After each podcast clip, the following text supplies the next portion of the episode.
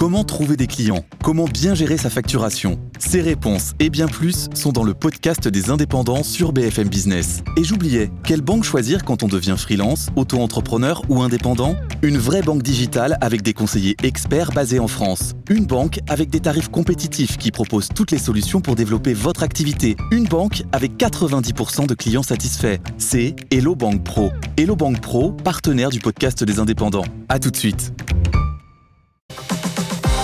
BFM Business, BFM Crypto, les pros. L'avenir est le seul endroit où l'on est chacun certain de percer le restant de nos jours et la blockchain en contient une fraction. La blockchain, les cryptos sont à l'honneur chaque vendredi grâce à nos pros des cryptos. Xavier Fenot, associé chez Interactive Trading, est euh, avec nous en ligne. Bonjour Xavier. Bonjour Guillaume. Claire Balva, cofondatrice de Blockchain Partner, directrice blockchain et crypto de KPMG France. Bonjour Claire. Bonjour Guillaume. Owen Simonin et sa chaîne YouTube Asher. Bonjour Owen. Ravi de vous retrouver. Et à la tête également Owen de Just Mining. Vous êtes au cœur d'ailleurs de, l'actualité cette semaine, Owen, avec des questions autour, euh, bah, euh, voilà, de l'effondrement d'un stablecoin. Il faudra bien sûr qu'on en parle tout à l'heure. D'abord, Xavier, c'est la tempête sur les cryptos. Dans la tempête, on a besoin d'un phare. Le premier fois, premier phare, c'est peut-être de rappeler à chacun de ceux qui nous suivent que l'on investit en crypto, que l'argent que l'on est prêt à perdre et que tout cela reste très spéculatif. Après un début d'année morose, d'ailleurs, tout s'est accéléré, Xavier, à la baisse cette semaine. Le Bitcoin est passé sous les 30 000 dollars, l'Ether sous les 2 000 dollars. On a franchi les unes après les autres toutes les lignes rouges. Que reflète ce plongeon soudain et, et qu'est-ce qu'il explique techniquement? Bah, c'est vrai que c'est, on a connu une purge. Alors même si aujourd'hui, en ce vendredi, euh, on, on repart un peu dans l'autre sens, on, on, respire un petit peu. C'est vrai qu'il y a une purge, une crise de panique, euh, voire peut-être même d'ailleurs une crise de confiance, au moins de manière temporaire. Euh, depuis le début de l'année, c'est plutôt bien hein, sur le Bitcoin. On était entre 35 000 45 000 dollars, donc la tendance qu'on appelle une tendance neutre.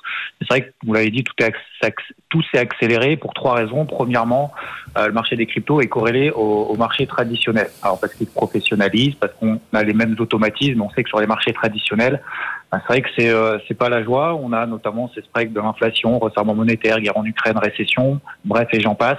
Et il n'y a pas vraiment de visibilité. Donc forcément, quand ça va pas très bien sur le marché traditionnel, les cryptos ont plus tendance à suivre et on en parle souvent, notamment de cette corrélation. Deuxième chose, c'est quand le marché dans son ensemble est sous pression. Euh, cette pression constante, à force que le temps passe, on se pose des questions et notamment les investisseurs sortent du cash. Et on sort du cash où? Bah, Sur les marchés qui sont peut-être plus volatiles, plus petits. Donc on jette un petit peu tout et n'importe quoi, peu importe les fondamentaux, la technique, et après on réfléchit. C'est vrai que le marché des cryptos est encore petit, euh, 1400 euh, milliards de dollars, euh, on est passé un peu en dessous plus que simplement la capitalisation euh, d'Amazon. Donc forcément, ce marché des cryptos amplifie les mouvements. Et au sein même de la crypto, on en a parlé euh, déjà ensemble il y a quelques jours, bah, il y a euh, alors les deux grosses, hein, Bitcoin, Ether, et puis après il y a tous les autres altcoins. C'est vrai qu'on sort d'abord des altcoins parce que là aussi c'est encore encore plus petit que Bitcoin, Ethereum en termes de valorisation, de liquidité, et c'est beaucoup plus rapide. Et la troisième chose, vous en avez parlé tout à l'heure, on investit l'argent dont on n'a pas besoin et encore moins euh, plus que ce qu'on a sur son compte. C'est ce qu'on appelle l'effet de levier. Et on a eu cette semaine des liquidations et euh, les plus grosses de l'année. Lundi, un milliard de dollars de positions qui ont été liquidées. Ça veut dire qu'il y a des personnes qui euh, ont un capital de 1000 euros, 1000 dollars investissent peut-être dix fois plus que ce qu'ils ont. Donc quand tout va bien, bah, super, on multiplie les, les gains par 10, sauf que quand tout va mal, bah, ça s'accélère très rapidement et il y a des comptes euh, qui s'approchent de zéro. Donc les brokers coupent les positions, vendent les positions et ça entraîne après le voisin, etc., etc. Donc lundi, on a eu un milliard de dollars de positions qui ont été liquidées. Mardi, presque autant. Mercredi, 750 millions de dollars. Ça a alimenté tout ça. Et malheureusement, alors euh, c'est peut-être un, mal aussi pour un bien parce que on a vu dans le passé qu'il faut passer par là aussi pour assainir le marché à court terme. Bref, donc ces trois éléments, corrélation, pression constante et liquidation, ça a donné un cocktail explosif à court terme en tout cas, même si en ce vendredi on limite la casse. Et, alors, et maintenant, euh, quel point de repère permettrait de déterminer qu'on entre dans un marché baissier durable ou, ou à l'inverse, soyons optimistes, à quel moment est-ce qu'on pourra penser, Xavier, que c'était finalement une purge à court terme pour mieux rebondir euh, à long terme? Alors là, c'est la définition du marché baissier et tout le monde n'est pas d'accord. Euh, sur le marché traditionnel, c'est assez simple. Euh, 20% de baisse sur le marché, euh, c'est un bear market, c'est un marché baissier. Euh, point barre, on passe à autre chose. Sur les crypto-monnaies, on peut pas dire ça parce que c'est beaucoup plus volatile et euh, faut regarder aussi dans son ensemble. Donc c'est pour ça que euh, on prend des points de repère beaucoup plus larges parce que vous prenez par exemple 2021 qui a été une année ex sur, sur les altcoins.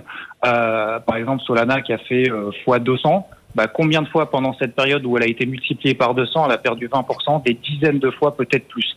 Donc on peut pas partir de ce principe-là. Donc c'est pour ça qu'on utilise des unités de temps longues, ce qu'on appelle des unités de temps weekly. Donc une bougie égale une semaine. Sur le Bitcoin, depuis un an et demi, on est entre 30 000 65 000 dollars. Vous allez me dire, c'est pas une fourchette, c'est plus un râteau, c'est vraiment très très large, mais c'est comme ça en fait qu'on doit opérer et regarder le marché.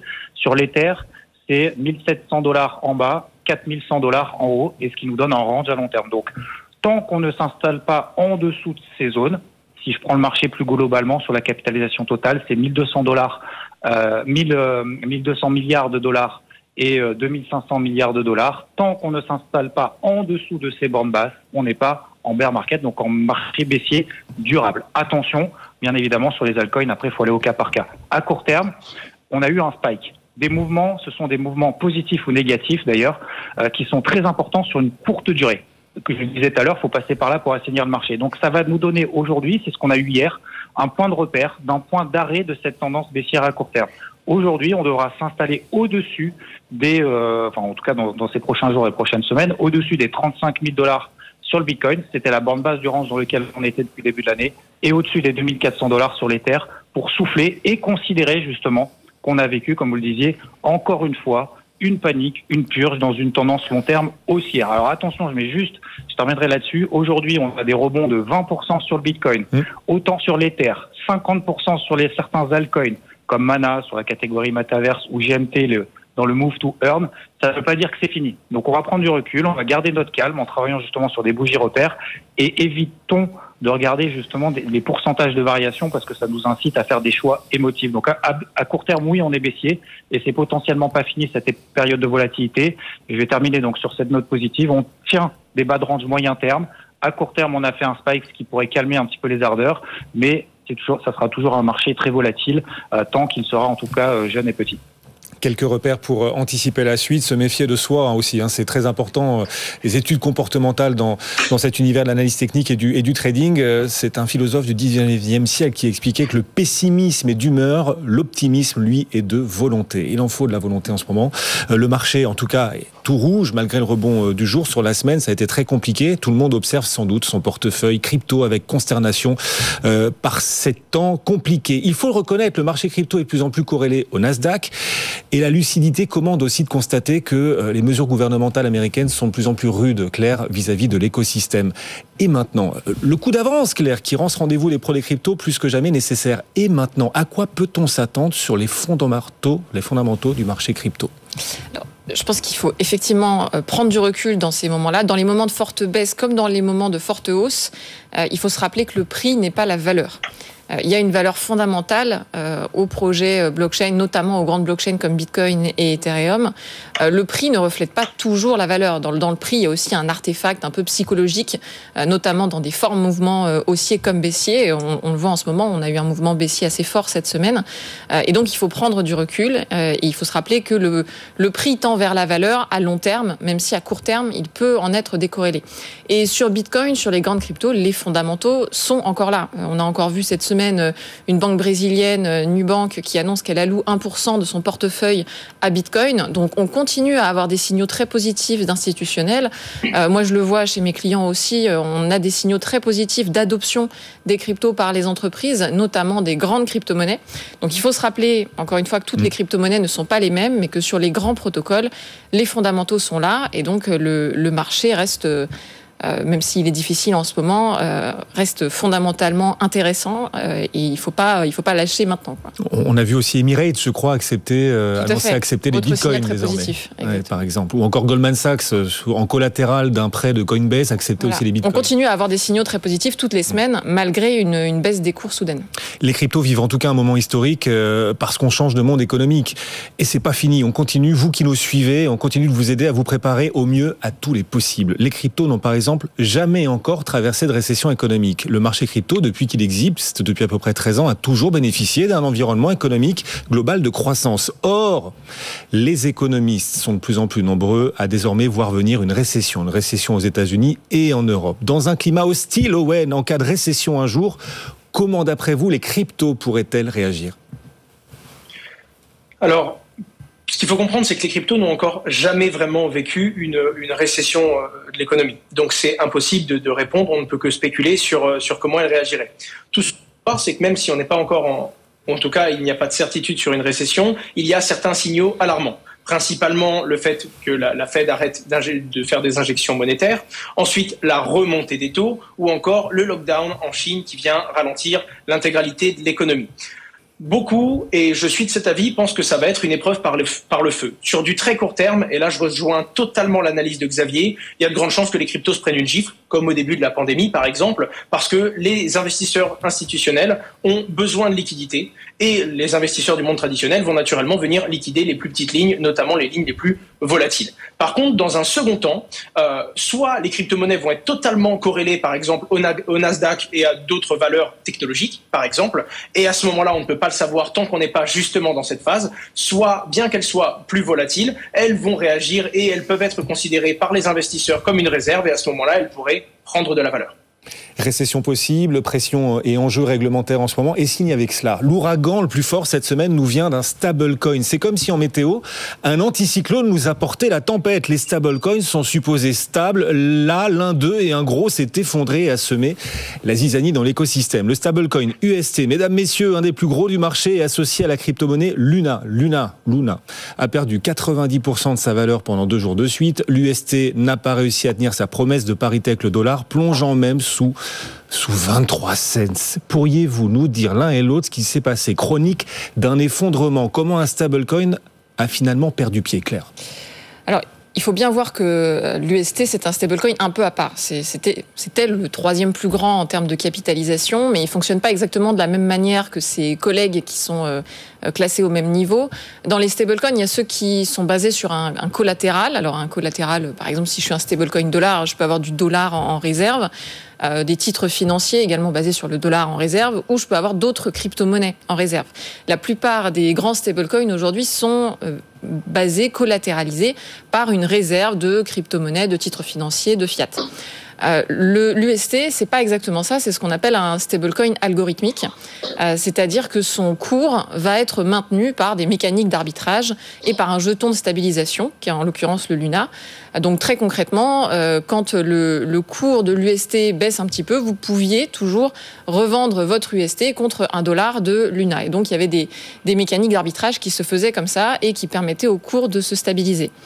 Sauf que l'UST a grandi très vite, un peu trop vite en fait, et, euh, finalement pour les créateurs de ce stablecoin, euh, maintenir le PEG, donc cette indexation par rapport au dollar avec une capitalisation à 20 milliards, bah, c'est pas comme euh, maintenir le PEG à 20 millions. Et aujourd'hui, les stablecoins algorithmiques, c'est encore relativement expérimental. Euh, aucun stablecoin algorithmique n'avait encore atteint cette taille critique. Et donc, on s'est retrouvé dans une situation où finalement l'utilité de ce stablecoin qui était relativement limité, qui servait surtout en fait à aller euh, toucher du yield, toucher 20% d'intérêt sur un protocole qui s'appelle encore.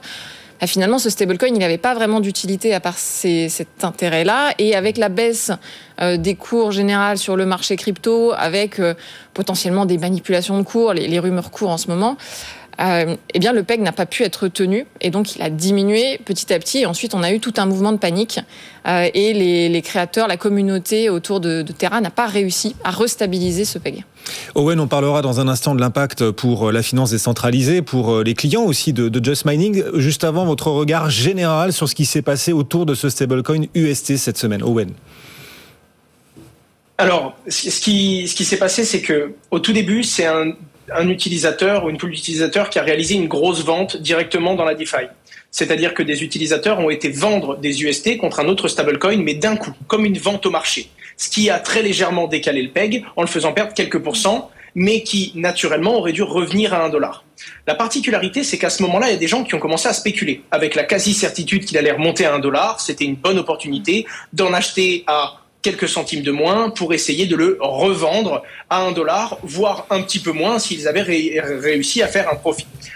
Tout de suite après ça, l'équipe de Luna Foundation a compris que le PEG n'allait pas revenir totalement parce qu'il y avait déjà des spéculateurs qui l'empêchaient et qui le revendaient avant qu'il atteigne les 1 dollar, empêchant le système de réguler naturellement son prix. Et donc, ils ont voulu injecter 1,5 milliard de dollars pour racheter et pour rétablir ce fameux PEG et remonter à 1 dollar. Ça n'a pas suffi. euh, ça a continué à décrocher, la spirale en fait des spéculations a continué à se faire et naturellement à la fin, les gens ont commencé à acheter de l'UST qui était à moins d'un dollar pour obtenir un dollar de Luna et à vendre ce dollar de Luna pour pouvoir racheter de l'UST. Cette spirale qui aurait dû maintenir en fait et remonter rapidement parce que les gens venaient acheter massivement de l'UST pour le monter à un dollar avec l'ampleur de ces 20 milliards de, valorisation, ça n'a malheureusement pas suffi, vu les ordres de certains traders qui sont venus et qui écrasaient leur position jusqu'à diminuer totalement la supply et donc la valeur de tous les Luna existants et empêchant ainsi la stabilisation du stablecoin. Alors on ne parle jamais, Owen, dans ce rendez-vous des pro des de, vos produits chez Just Mining parce que c'est tout simplement pas le sujet, c'est un rendez-vous de, pédagogie et, d'éclairage. Euh, mais là, on va faire un pas de côté et parler très exceptionnellement d'un de vos produits parce qu'il est symptomatique sans doute de cette actualité autour du stablecoin UST. Les clients de Just Mining étaient exposés au stablecoin UST via une offre de lending. On va, comme à chaque fois que vous vous exprimez dans les pros des on va aborder le sujet de front Owen. Est-ce que vous pourriez D'abord expliquer pourquoi cette chute de l'UST concerne certains de vos clients, les conséquences pour eux et comment bah, vous avez dû réagir chez Just Mining face à cette baisse de l'UST.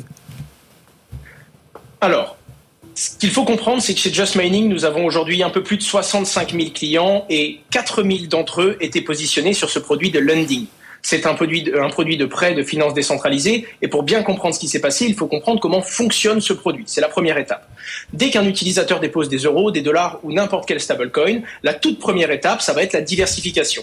On va le positionner sur différents stablecoins. On s'en autorise une dizaine, notamment les quatre plus gros, USDC, USDT, l'UST et d'autres comme le BUSD ou encore le DAI ou le Gemini USD. Naturellement, ça vient diversifier pour éviter le risque que tous les clients soient sur un seul produit et donc une perte totale en cas de, problème exceptionnel comme celui que nous avons connu. La deuxième étape, ça va être ensuite de respecter un breakdown, c'est-à-dire que l'on va utiliser ces différents stablecoins pour les mettre sur différents protocoles de finances décentralisées avec un maximum de 30% sur un seul protocole. En l'occurrence, et en ce qui concerne le token UST, il y en avait 30% sur encore protocole et il y avait 15% des fonds du produit positionnés sur une pool Curve, qui est l'une des plus grosses pools de finances décentralisées. Et dans cette pool Curve, il y avait 6,7 sur les 15% au total d'UST à l'intérieur. La troisième couche de ce produit de finances décentralisées, c'est le fait qu'une partie est soit sous assurance, soit en réserve, et en l'occurrence, une partie des fonds déposés par les utilisateurs sont conservés en stablecoin, mais ne sont pas exposés à un quelconque protocole parce que la plupart des défaillances viennent en général du protocole lui-même et du smart contract. C'est important là. c'est la question de la diversification du produit, du lending qui est, posée, Owen. Euh, vous parlez d'une exposition à l'UST à hauteur de 30% d'une part et de 6% d'autre part sur euh, encore 6,7% je crois. Or, on a vu des communications sur une exposition de votre lending à l'UST euh, bien supérieure, une exposition qui serait supérieure à 40%. Alors, euh, c'est ce que vous dites est, totalement juste, mais à l'origine, le breakdown était bien comme ça. En fait, ce qui s'est passé, c'est que dans une pool de liquidité, quand vous avez différents stablecoins, quand il y a un manque de PEG, il y a un stablecoin qui perd de la valeur. Naturellement, la pool doit se rééquilibrer. Donc, elle utilise les autres stablecoins, en l'occurrence les USDC et les DAI de nos clients, pour racheter de l'UST. C'est-à-dire que dès qu'il y a eu le premier PEG, et on en vient du coup au déroulé du coup de comment ça s'est passé, le 10 mai, dès qu'on a vu le premier des PEG, ça a reventilé une partie des fonds automatiquement dans la DeFi et ça nous a surexposé. C'est-à-dire qu'on est passé à plus de 40% d'exposition, même au-delà de 45 à un moment, et instantanément, on a pris la position d'utiliser une partie des fonds propres de l'entreprise pour non seulement redescendre en dessous des 40% d'exposition, et ensuite le geler. Parce que quand l'UST a pris l'intégralité de la poule en enlevant les autres stablecoins, on ne pouvait plus aller au-delà. Et donc, on a utilisé une partie des fonds pour racheter ces stablecoins qui avaient moins de valeur que les autres et pour reluer la poule des utilisateurs. À ce moment-là, l'équipe de Luna Fondation a communiqué, injecté 1,5 milliard pour essayer de rétablir le PEG. On a donc attendu quelques heures, mais quand on a vu que ça a continué à décrocher, on a lancé un plan euh, exceptionnel d'urgence, tout simplement, pour pouvoir non seulement contacter les clients, c'est-à-dire rapidement les éduquer sur la situation et prendre des mesures d'urgence. La toute première a été d'injecter une deuxième fois des fonds propres de l'entreprise pour couvrir le manque de PEG sur cette partie du contrat à hauteur de 1250 dollars par client, ce qui couvrait ainsi 73% de l'intégralité des clients de Just Mining qui étaient sur ce contrat, c'est-à-dire environ 3000 clients sur les 4000 positionnés étaient totalement sains sur leur position et il n'y avait plus que 27% des clients qui avaient une exposition et qui avaient un risque lié à la position que nous avions sur le produit de lundi. À ce moment-là, qu'est-ce qu'on a fait? Premièrement, une communication complète, parce que l'utilisateur devait comprendre rapidement. L'heure n'était pas à la panique, mais à la position opérationnelle, et il fallait très vite proposer des solutions. Une communication complète pour que l'utilisateur puisse comprendre la position dans laquelle il est. Ce qu'il faut comprendre également, c'est que ce n'est pas un produit de gestion discrétionnaire. Avec le cadre juridique que nous avons aujourd'hui, nous pouvons diversifier les fonds pour le client, mais nous ne pouvons pas prendre de décision en son nom et nous ne pouvons pas accepter de déboucler une position et d'enregistrer une perte. On devait donc très rapidement leur proposer une solution, donc un produit technique qui leur permettait de choisir d'enregistrer une perte ou de s'exposer plus en espérant que le token remonte à un dollar et à ce moment-là n'enregistrer aucune perte, ou alors au contraire sortir maintenant et limiter la perte au PEG qui était perdu, qui était perdu partiellement par l'UST à ce moment-là. Communiquer, éduquer tout le monde pour que tout le monde puisse très rapidement prendre une position et créer cellule évidemment d'information et de support parce qu'on savait qu'on allait recevoir énormément de mails, d'appels et de rendez-vous physiques. Une fois qu'on a repositionné tout ça, on a ouvert la possibilité aux clients de sortir sur ce produit ou de rester et d'accepter du coup la dévaluation possible de l'UST ou sa revaluation euh, sa récupération de valeur pardon sur du court terme et à ce moment-là les clients ont commencé à prendre leurs décisions ce qui a permis à la majorité de ces 27% de, de, clients assujettis de sortir sur du très court terme les premiers sont sortis entre 17% de pertes sur ce produit qui était théoriquement stable basé sur les stablecoins et 8% pour ceux qui sont sortis en début de soirée. D'autres ont décidé de sortir le lendemain ou de rester en espérant que le PEG récupère une partie de sa valeur. En tout cas, le but était de très rapidement proposer une solution avant la perte potentielle de, de ce jeton et, le fait qu'il pointe directement vers le zéro dollar. C'est l'enjeu capital quand même et primordial. Les clients, la façon dont ils sortent de tout ça, euh, et puis pour ceux qui, qui n'avaient pas investi dans ce produit, euh, les autres clients d'ailleurs de cette société, de votre société euh, Just Mining, savoir si, bah, si Just Mining du coup tient le coup et va tenir le coup, Owen.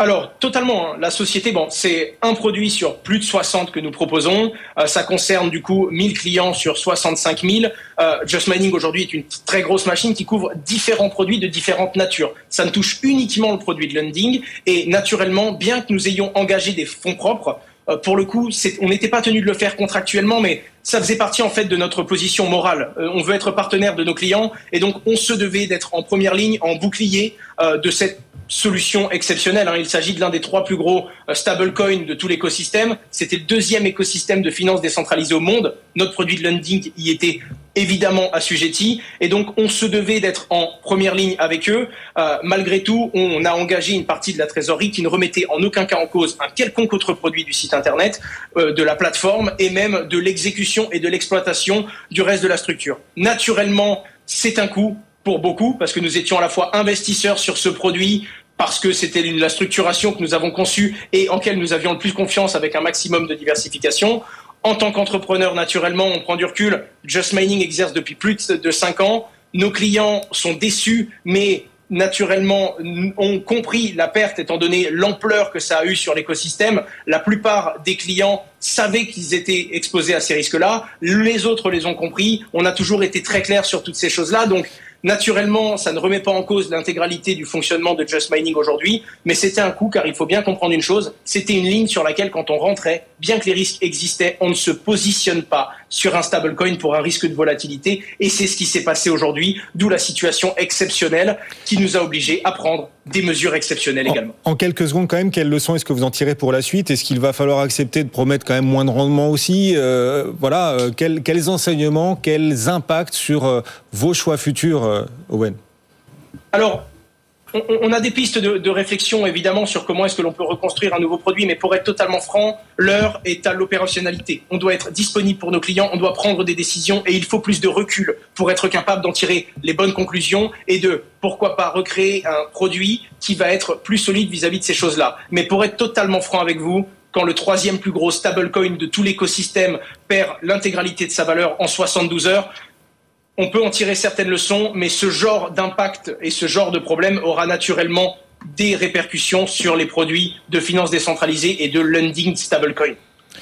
Claire, ce stablecoin UST, euh, alors c'est du stablecoin euh, algorithmique, vous nous disiez, donc avec des doutes hein, qui existaient euh, quand même sur... Un risque plus élevé, disons, que d'autres stablecoins. Ouais, et est-ce qu'on peut se dire à travers aussi, bah voilà, cet exemple, qu'il y a une forme d'effet Lehman Brothers pour la finance décentralisée à travers la, chute de, de l'UST Est-ce qu'on peut le voir comme ça? Est-ce que c'est Lehman de la crypto qu'on est en train de vivre? Alors, c'est un très gros événement très clairement. Euh, J'irai pas jusqu'à dire que c'est un Lehman Brothers parce que ça, ça sous-entendrait euh, que ça, a un impact systémique sur toute la DeFi, sur tout le marché des cryptos.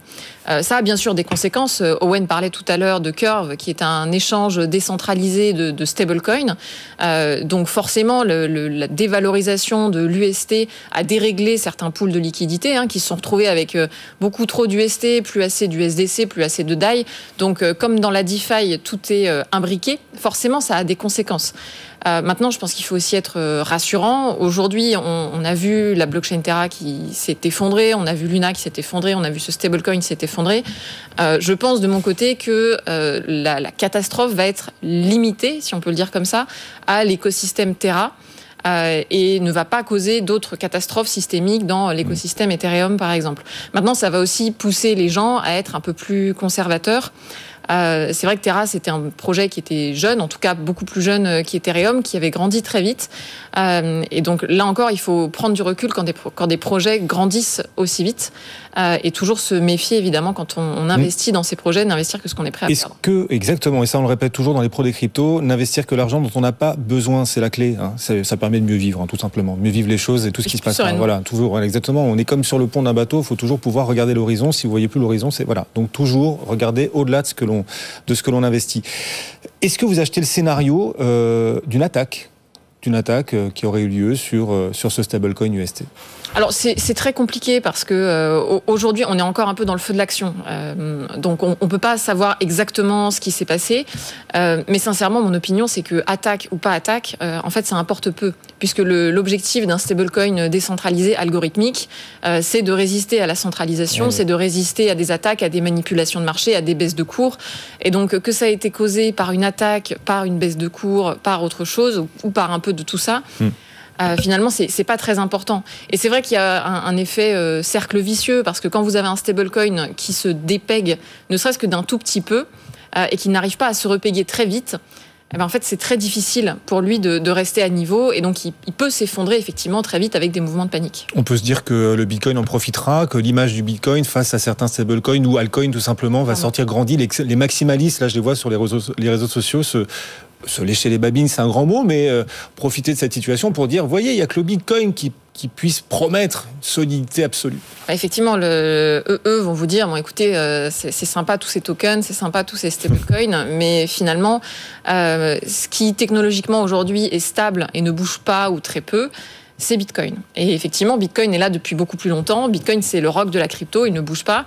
Euh, et donc forcément, les anciens de l'écosystème, qui en ont connu quand même quelques autres, hein, des catastrophes, même si celle-ci est particulièrement salée, euh, vont dire, bah, rappelez-vous, euh, dans les projets qui sont jeunes, qui sont relativement immatures, il peut y avoir des catastrophes.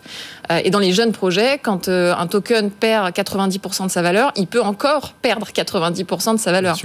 Euh, et donc, il faut être prudent, il faut être lucide.